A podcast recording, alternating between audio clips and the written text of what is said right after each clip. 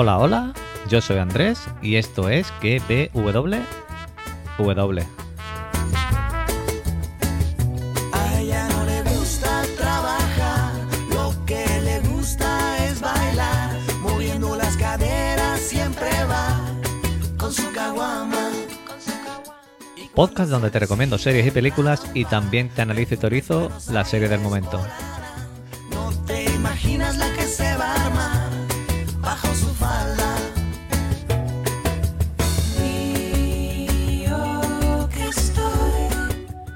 Programa número, programa número 65 de la temporada y 135 del podcast. Podéis encontrarme en Twitter. veo. Podéis encontrarme en Twitter como arroba bruni7, en el canal de Telegram que www y en Instagram que www separado por barra baja. También estoy en Coffee por si queréis invitarme una cervecita, un café o algo.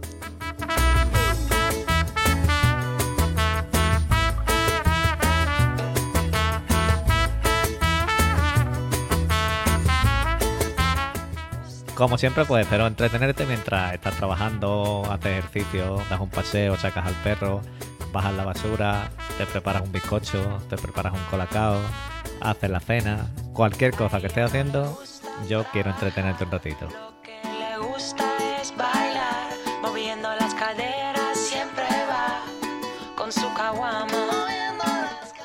No sé, no sé por qué me ha entrado esta risa tonta ahora de, de pronto, pero no sé, pero bueno. Eh, bueno, ot- otra vez digo, bueno, hoy el episodio va a estar un poquito... Bueno, estaba otra vez bueno. Octavo episodio titulado El Eterno Ingeniero, claramente hablando por Wilford, donde hemos visto que su plan pues le está saliendo a la perfección, ya que hemos visto que el Snowpiercer ha pasado a quedar en sus manos. Con Logan y con sus fieles hemos visto que se ha deshecho de los selladores, que iba bien encaminado porque los selladores eran los únicos que podrían haber hecho que el plan que tenía eh, Wilford con Bob el témpano, pues que no le saliese bien. Porque si hubiera hecho la brecha y los selladores estuvieran vivos, pues los selladores hubieran salido a arreglar la avería. Que era como comenté al principio de temporada, que digo que yo creía y hacía pasado que Bob el témpano pues iba a atacar desde fuera del tren. No era tampoco muy complicado de saber, ya que estaba preparado para salir fuera del tren. Vemos que daña el conducto de hidrógeno del Snowpiercer, provocando estas inundaciones en algunos vagones y más tarde en el subtren. Pero en realidad esto era secundario, ya que lo que quería Wilford era dañar el sensor este H1. ¿Y por qué? Pues porque así sobrecalentaría el Snowpiercer haciendo que fallara, ya que este sen- sensor es el que regulaba lo del hidrógeno. ¿Y qué, y qué quería con esto? Pues ese sensor tenía en repuesto. ¿Y quién tenía los repuestos de ese sensor? Pues sí, pues el ingeniero eterno que es Wilford. Y sabía que tenían que acudir a él. Y aquí hemos visto algo similar con lo que ha estado pasando con Audrey o Kevin o todas estas cosas que hace Wilford. Porque primero hace mucho daño, trata mal a la gente o hace el problema y después ayuda a esa gente. Lo que hizo con Audrey ya en el pasado, lo que hizo con Kevin y ahora lo ha hecho con el tren.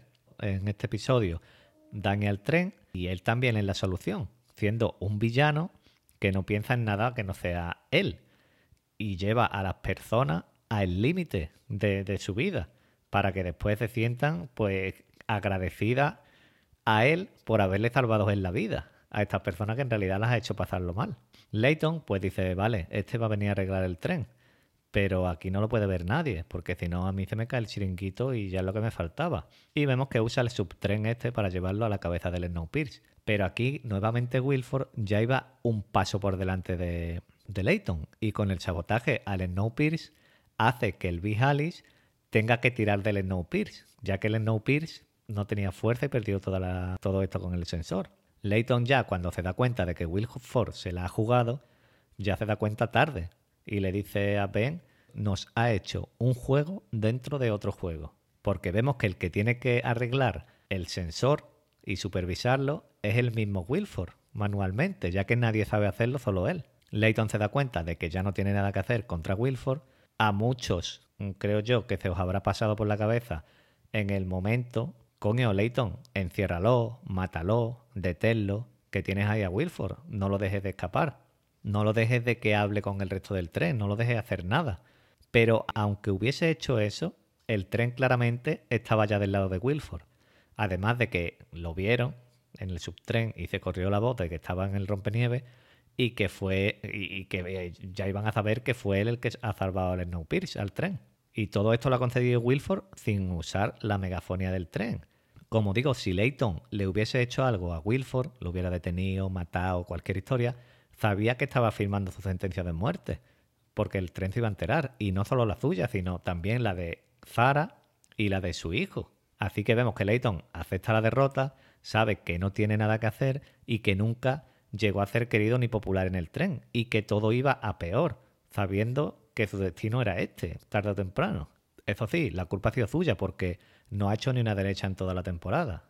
Una cosa que no hemos visto, que ha quedado un poquito así irregular, ha sido cuando han detenido Leighton. No sé si nos lo enseñarán en el próximo episodio o no.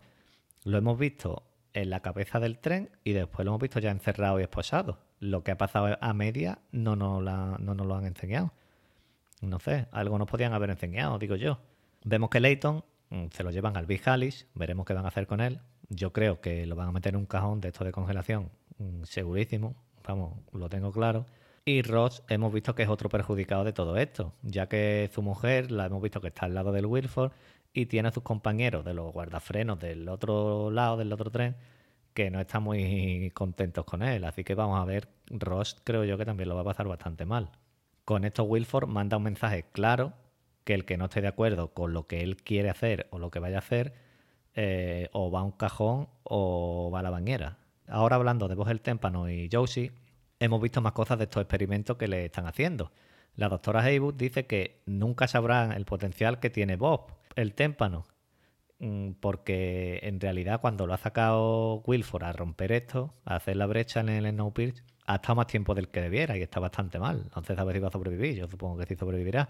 Y le dice a Josie que tiene que descansar y ahora más que nunca. Nos confirman por otra parte lo que sabíamos también, que Josie, con este tratamiento que le han dado, pues también mm, es más resistente al frío, ya que le hemos visto que saca la mano. La historia de Josie yo creo que ya se está escribiendo para la tercera temporada, que ya en esto que queda no va a ser muy importante Josie, que será cuando veamos qué es lo que está haciendo Wilford con ella y qué quiere hacer con ella. Supongo que Josie, pues con su poder, su fuerza y resistencia al frío que tendrá en la tercera temporada, pues puede que acabe enfrentándose a Wilford. Es lo más lógico. Pero Wilford sabe que también que tienen un enemigo en común, tanto Josie como él, que es Mel, Así que eh, le va a lavar la cabeza para tenerla de su lado, seguramente. Al principio pues será lear a Wilford y creo yo que después acabará traicionándolo. Una escena que me ha gustado bastante ha sido la de la Britney, el EJ y el futbolista. Que digo que me ha gustado bastante este momento que han tenido los dos. Y estos dos van a tener ahora el papel del que tenía Tenet el, el conserje. Y ahí van a tener esta gente algo oscuro también porque la Britney conoce a Wilford y ahí eso es peligroso. En general me ha gustado bastante el episodio, de los mejores diría yo de la temporada. Son Bean lo clava, eh, lo clava pero lo borda eh, actuando. En el Bihali tampoco hemos visto mucho más de los celos de Alex a Audrey y cómo Alex se distancia de Wilford porque cree que le está ocultando cosas. Aparte de que Wilford ya no la necesita, ya que ha recuperado el tren. Vamos a ver qué papel tiene Alex en estos dos episodios que quedan me ha dado bastante pena por Leighton, porque en este episodio sí lo he visto bien, lo he visto bien, y me ha dado algo de pena por cómo ha terminado, cómo va a terminar. Que va a ir al cajón, que no, que yo creo que va a ir a un cajón y en la tercera temporada pues lo sacarán del cajón.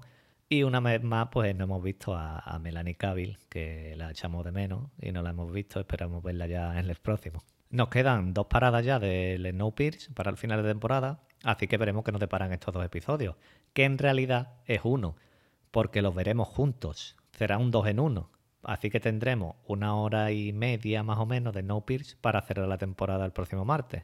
Y nada más, gracias de nuevo por llegar hasta aquí y regalarme estos minutitos. Como siempre, espero haberte entretenido, como digo. Te espero en el siguiente, que pasaré lista. Un saludo, un abrazo y adiós.